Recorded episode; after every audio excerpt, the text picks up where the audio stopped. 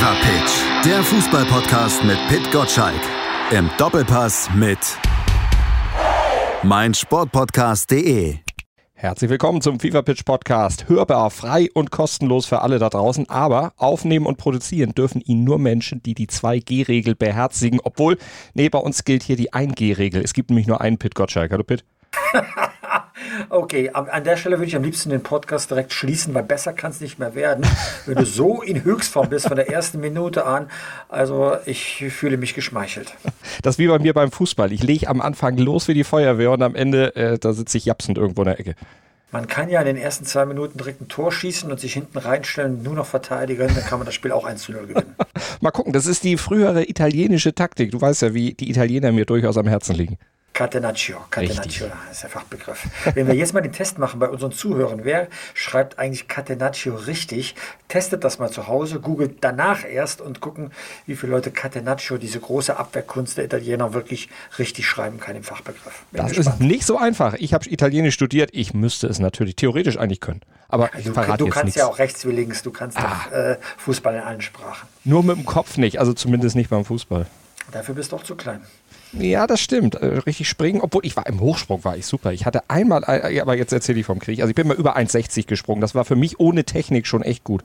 Ach so, aber das war mit Leiter oder wie? Nee, sogar ohne, aber mit, äh, ich weiß nicht, Wind von unten, keine Ahnung. Da, da habe ich irgendwie den Aufwind gehabt bin mir fast sicher, dass die Leute jetzt hier nicht eingeschaltet haben, um was über Leichtathletik zu hören. Nee, vor allem nicht über meine Leichtathletikenfähigkeiten. Das, äh, ja, lass uns lieber tatsächlich über Fußball sprechen. Wochenende wird ja letztlich auch brisant genug, vor allen Dingen dann natürlich im Topspiel. Am Samstagabend 18.30 Borussia Mönchengladbach gegen Borussia Dortmund. Ist aus vielerlei Gründen brisant. Zum einen, weil Marco Rose jetzt als Dortmund-Trainer an die alte, Wirkungsstätte zurückkommt.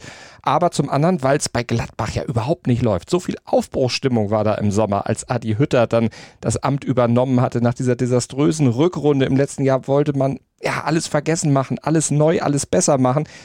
Ging ja auch ein paar Minuten gegen Bayern im Saisoneröffnungsspiel ganz gut. Das 1-0 fiel, aber danach kam nichts mehr. Also als ich das Eröffnungsspiel gesehen habe, dachte ich mir auch, okay, jetzt ist diese Krise aus der Rückrunde überwunden. Neuer Trainer da, der macht alles besser. Und dann hat er sich dann doch eine Schwächephase gegönnt, wie das schon damals äh, bei Eintracht Frankfurt der Fall gewesen ist. Und jetzt dauert sie doch relativ lange. Erst ein Sieg zum Saisonauftakt, das ist für Mönchengladbach definitiv zu wenig. Platz 16, Relegationsplatz, ja, da werden sie von wegkommen. Aber wenn man jetzt zu viele Punkte liegen lässt, lässt, dann können die nachher dann äh, fehlen, wenn es, äh, wenn es wirklich um die Europapokalplätze mhm. geht. Irgendetwas stimmt da nicht, weil die Mannschaft ist im Wesentlichen zusammengeblieben. Ein neuer Trainer ist gekommen, muss sich noch reinfuchsen, aber man wollte tatsächlich mit dem neuen Mann auch eine Aufbruchstimmung erzeugen. Max Ebel ist jetzt gefragt und ich glaube, da steht für ihn auch ein bisschen mehr auf dem Spiel gegen Borussia Dortmund. Nicht für ihn persönlich, sondern wohin die Reise geht in dieser Saison. Man muss sich nur vorstellen, die Dortmunder gewinnen jetzt dieses Auswärtsspiel, dann ist Gladbach Bach wirklich unten drin und muss sich langsam wieder nach oben krebsen. Das kann dann wieder etwas dauern und wird die Stimmung auch nicht heben. Du hast jetzt gesagt, Adi Hütter hatte sich so eine Auszeit genommen wie schon bei Frankfurt. Also machst du es eher an ihm fest oder sagst du, na, vielleicht doch noch Spätfolgen von Roses Abschied oder hat man vielleicht diesen Rose-Abschied auch viel zu stark äh, auf die, als Einfluss gesehen auf diese schwache Rückrunde? Liegt es vielleicht doch tiefer? Ja, wir gingen ja alle im Frühjahr davon aus, dass diese Schwächephase der Gladbacher in der Rückrunde viel mit dem Trainerabschied zu tun hat. Ähm, war ja ein bisschen überstürzt, dass er vorzeitig seinen Vertrag äh, beendet äh, hatte. Und dann kann man schon die Frage stellen, ob die Mannschaft dem scheidenden Trainer so folgt.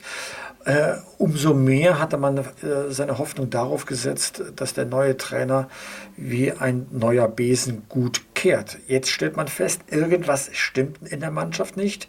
Es kann nur bedingt am neuen Trainer liegen, sondern äh, man macht zu wenig Tore. Nennen wir es mal so platt, wie es, äh, wie es jetzt auch klingt. Mhm. Ähm, und dann bist du plötzlich so in einem Strudel drin, der, der dich nach unten zieht und wo es unglaublich schwer wird und unglaublich viel Kraft verlangt, da wieder diesem Sog äh, zu, zu entkommen. Und da befindet sich München-Gladbach jetzt gerade. Wenn es ganz schlimm läuft, hält sich das die ganze Saison unten. Aber dafür ist eigentlich zu viel Qualität drin in der Mannschaft. Wir dürfen aber auch nicht vergessen, es gab den einen oder anderen Spieler in der Mannschaft, der wollte auch weg, hat das auch öffentlich zugegeben, dass er durchaus empfänglich war für Angebote, ist zwar geblieben, aber das sagt ja schon etwas aus über die Einstellung, die man zur eigenen, noch aktuellen Mannschaft dann hat. Jonas Hofmann äh, ganz konkret, ich will ihm da gar nichts unterstellen, ja. äh, überhaupt nicht, aber es macht ja was mit einem, wenn man in Gedanken vielleicht schon woanders war. Ja, wenn dann die Gedanken eben auf dem Platz dann auch nicht so 100% fokussiert sind, kommt natürlich auch sowas wie bei Gladbach momentan zu sehen ist, die fehlende Ordnung dann im Zentrum, aber eben auch in der Spitze. Du hast schon gesagt, sie machen zu wenig Tore. 17,2% die Torausbeute oder die Chancenverwertung. Der Einzige, der da noch halbwegs äh, die Quote hochhält, Lars Stindl. Ja, aber ehrlich gesagt, da liegt auch in diesem desaströsen Wert äh, die Hoffnung drin. Wenn man diesen Wert nur etwas erhöht, dann stellen sich automatisch Ergebnisse ein. Du musst halt besser treffen, als du es in der Vergangenheit getan hast. Und das ist eine Wahrscheinlichkeitsrechnung. Diese, diese miese Chancenverwertung äh, dauert nicht äh, permanent an, mhm. sondern endet auch irgendwann, um einen akzeptablen Durchschnittswert zu kreieren. Insofern glaube ich schon, dass die Gladbacher da unten rauskommen. Ob das jetzt gegen Dortmund gelingt, die ja sich bisher erst eine Niederlage in dieser Saison geleistet haben, gut in Form sind, Holland vorneweg, das, äh, das glaube ich jetzt noch nicht. Ich glaube, es kommt dann auf andere Spiele bei Borussia Mönchengladbach an. Obwohl du sagst, die Dortmunder sind gut in Form. Vorne auf jeden Fall, haben ja auch schon jetzt, wenn sie geschossen haben, 17 Tore in dieser Saison erzielt, aber hinten auch 11 kassiert. Also die sind ja extrem unbalanciert. Ja, die Dortmunder sind ja immer begeistert von ihrem Innenverteidiger Duo Akanji und Hummels. Ich kann dieser äh, diese Euphorie nichts abgewinnen. Ich bin äh, durchaus äh, kritisch, was Akanji betrifft. Ja, der mag Angebote aus, aus aller Welt haben. Welcher internationale Spieler hat die nicht? Aber ich habe zu viele Böcke schon in seinem Spiel gesehen, als dass ich ihm jetzt eine Abwehr anvertrauen würde. Ja. Und Mats Hummels, ja, großer Anführer, feines Gefühl im Fuß, aber er wird eben nicht schneller und er war schon langsam vorher. Äh, das, das muss Auswirkungen haben, wenn der Gegner eben so powervoll spielt wie zum Beispiel Union Berlin im Vergleich vergangenes Wochenende. Mhm. Da kannst du ähm, äh, mit einer Abwehr, wo das die beiden besten Verteidiger sind und, und die anderen halt, die notfalls dann ersetzen, ja, ein schlechteres Niveau haben, dann kannst du eigentlich nicht groß rauskommen mit so einem so einem nominellen Abwehr. Mhm. Also ich glaube, das ist tatsächlich eine Baustelle noch, die der BVB hat. Dazu kommen ja natürlich dann aber auch noch individuelle Ausfälle. Also wenn man dann irgendwie gedanklich auch nicht so ganz da ist und dann eben sich auch Fehler erlaubt, die man sich eigentlich nicht erlauben lassen, äh, erlauben dürfte. Und dazu kommt, dass die Dortmunder vor allen Dingen in der Schlussphase unheimlich viele Gegentore fangen. Sind die gedanklich da schon weg? Sind das vielleicht auch noch Spätfolgen von dieser kurzen Vorbereitung, von dieser langen Fußballzeit mit EM und allem, was da drin ist? Ah, ich mag das nicht immer darauf schieben. Also so ein Marco Reus beispielsweise, der war ja gar nicht bei der EM dabei. Also das sind alles, das sind alles Ausreden, damit man äh, irgendwie vielleicht einen schlechten Start nochmal erklären kann. Äh, es ist vielleicht manchmal ganz einfach, wenn du totalen Powerfußball spielst, immer drauf gehst, immer investierst, dann wirst du auch mal müde und wenn du mhm. müde bist, bist du auch anfällig, weil der Gegner sich dann dummerweise wehrt und die Klasse hat, dann auch äh, Nadelstiche zu setzen. Also das halte ich jetzt, sag mal, für relativ gut nachvollziehbar. Erwartest du denn jetzt für das Samstagspiel? Ich weiß, es kommt wieder der Kaffeesatz, aber viele Dortmunder Tore und auch wieder viele hinten Gefangene. Also im Grunde wieder so ein Spektakel wie schon Beispiel gegen Leverkusen? Also Flutlichtspiel, Spektakel, Borussia gegen Borussia, große Emotionen. Die Zuschauer werden gegen Marco Rose pfeifen. Die Mannschaft wird angestachelt sein, den Ex-Trainer äh, noch zusätzlich, äh, dass sie dann gewinnen müssen, noch zusätzlich Schmerzen zuzufügen. Ja, das wird ein torreiches Spiel, mindestens vier Tore. Und da ich ja immer feige bin bei solchen Prognosen, sage ich 2 zu 2. Ja, vier Tore sind ja schon mal auf jeden Fall was, was man dann auch als Fernsehzuschauer, als neutraler Fernsehzuschauer sich gerne anguckt. Jetzt sagst du die Rückkehr, das wird schwierig für Marco Rose. Er selber hat in der Pressekonferenz heute gesagt, ja, er schiebt das natürlich weg, was soll er auch anderes machen, aber wie genau oder wie äh, schwer wiegt denn das noch, dieser Abgang? Trägt man ihm das jetzt auch von Seiten von Max Eberl noch nach? Naja, Max Eberl hat in der Zwischenzeit irgendwann gesagt, dass er schon im Nachhinein betrachtet die Identifikation mit Borussia Mönchengladbach vermisst hat. Die hätte ja womöglich dazu geführt, dass man den, wieder, äh, den Verlockungen aus Dortmund widerstehen kann. Also so ganz happy über den Abschied ist Max Ebel nicht, aber er kann dem Trainer auch keinen Vorwurf machen. Es war Max Ebel, der ja vor Marco Rose auch gesagt hat, lieber äh, Dieter Hecking, die erfolgreiche Zeit endet mit uns. Ich setze auf das äh, auf, auf, auf den Zukunftstrainer äh, Marco Rose. Mhm. Äh, insofern hat er nur das zurückbekommen, was er auch selbst äh, entschieden hat, was richtig ist für den Verein.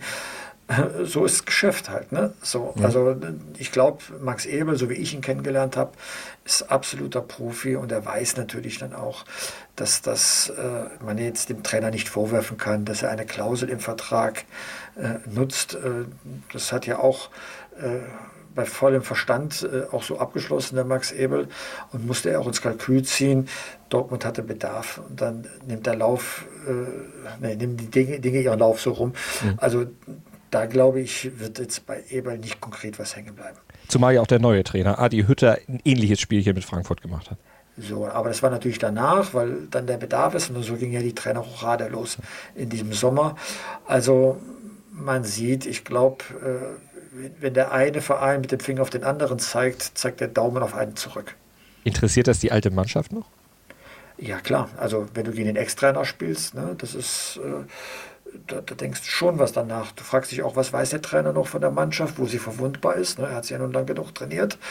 Mhm. Äh, natürlich will man das dem, dem Ex-Trainer äh, zeigen, aber das wird jetzt nicht das priorisierte Ziel sein, weil die, die Tabellensituation sollte einen zuallererst motivieren. Aber im Hinterkopf ist er schon mit drin. Klar, logisch, kann es gar nicht trennen. Dieses Insiderwissen von Rose macht das am Samstag aus deiner Sicht dann auch viel aus? Ist das Spiel entscheidend vielleicht sogar? Oder ist das unter Hütter jetzt doch wieder alles, doch wieder ein Tick anders, dass das für Rose dann nicht mehr so klar einsehbar ist? Naja, er kennt ja alle Spieler. Er weiß genau, wo ihre Schwächepunkte sind, weil die hat er ja beim Training gesehen. Und er weiß, aha, guck mal, wenn du den Ball auf den anderen Fuß legst, dann wird er weniger abwehrbereit sein, als wenn du auf deiner üblichen Weise an ihm vorbeiziehst. Da, diese Feinheiten, diese Kleinigkeiten weiß er und die wird er auch seinen Spielern mitgeben, bin ich mir ziemlich sicher. Dann lass uns mal den Schauplatz wechseln und zwar ja quasi ein letztes Mal ins Dreisamstadion gehen, denn Freiburg gegen Augsburg, das ist das letzte Heimspiel der Freiburger im alten Stadion. Also da geht eine Ära zu Ende. Absolut. Das Gefälle im Rasen, das kleine, eckige, was ja auch die Spielweise erstens von Freiburg begünstigt und die Spielweise des Gegners benachteiligt hat für gute Mannschaften. Große Mannschaften haben da schon verloren. Dortmunder, die Bayern. Also dieses Dreisamstadion äh, ist halt noch so das naja, so das letzte Alte aus dieser, aus dieser guten alten Zeit. Ähm, aber ich habe mir schon Bilder angeguckt vom neuen Stadion und vieles, was das alte Stadion ausgemacht hat, ist im neuen auch übernommen worden. Also dieses eckige, eben keine Arena zu sein, wird man dort wieder entdecken. Also ich freue mich schon darauf, dieses neue Schmuckkästchen der Bundesliga zu erleben. Nicht an diesem Spieltag, aber im nächsten Heimspiel.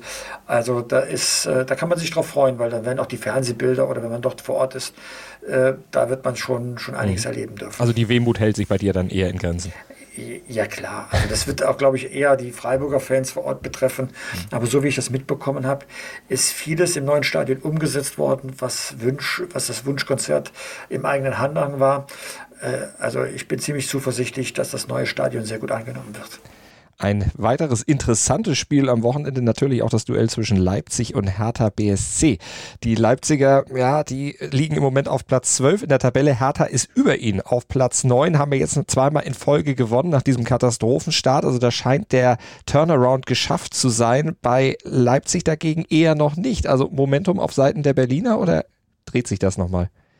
Äh, also mich interessiert eher weniger, was die ähm, Berliner da gerade treiben, weil die werden am Ende im Mittelfeld der Tabelle landen, bin ich mir ziemlich sicher.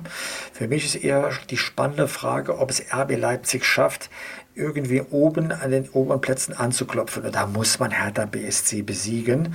Und Jesse March kommt immer weiter in Bedrängnis, wenn er nicht mal Dreier punktet. Ähm, da ist er echt nach drei Niederlagen in Erklärungsnot. Äh, und ich glaube, er tut sich selbst einen, guten Gefallen, wenn er Hertha BSC irgendwie besiegt wenn es schmutzig sein sollte. Und Hertha, ja, äh, hat die Kurve gekratzt. Der Fußball ist nicht attraktiv. Äh, da hat der Freddy Bobic als Manager noch eine Menge Arbeit vor sich. Leipzig 25 Punkte gegen die Hertaner schon im Oberhaus geholt, also mehr als gegen jeden anderen Club. Wenn nicht die Trendwende klappt, gegen Hertha, wann dann? Die große Frage, aber da schauen wir uns natürlich an. Glaubst du, dass gegen, äh, gegen Fürth für die Bayern irgendwas anbrennen könnte oder wird das wieder so in Richtung zweistellig? Also ich fahre ja am Freitagabend extra ins ehemalige Playmobil-Stadion, ne, das ist wirklich so, mhm. um erstens dieses Stadion mal live zu sehen. Ich war noch nie dort und außerdem um ein Torfestival der Bayern zu erleben. Also alles andere als ein Sieg mit fünf Toren Unterschied würde mich schon wundern. So klar muss man das ausdrücken. Die Kräuter äh, müssen ihre Punkte äh, gegen andere Mannschaften holen, gegen Bayern mit Sicherheit nicht. Trolley Arena und Playmobil Stadion, das ist ein äh, Stadion, das würden meine Kinder mögen. Also du siehst, es ist ein Spiel für Kinder. genau, ein Kinderspiel dann auch für Julian Nagelsmann und seine Jungs.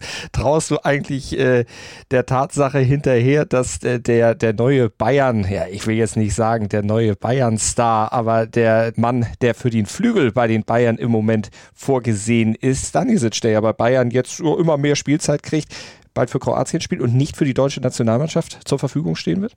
Nein, mich hat er nicht überzeugt. Aber er ist noch jung, also er ist durchaus entwicklungsfähig.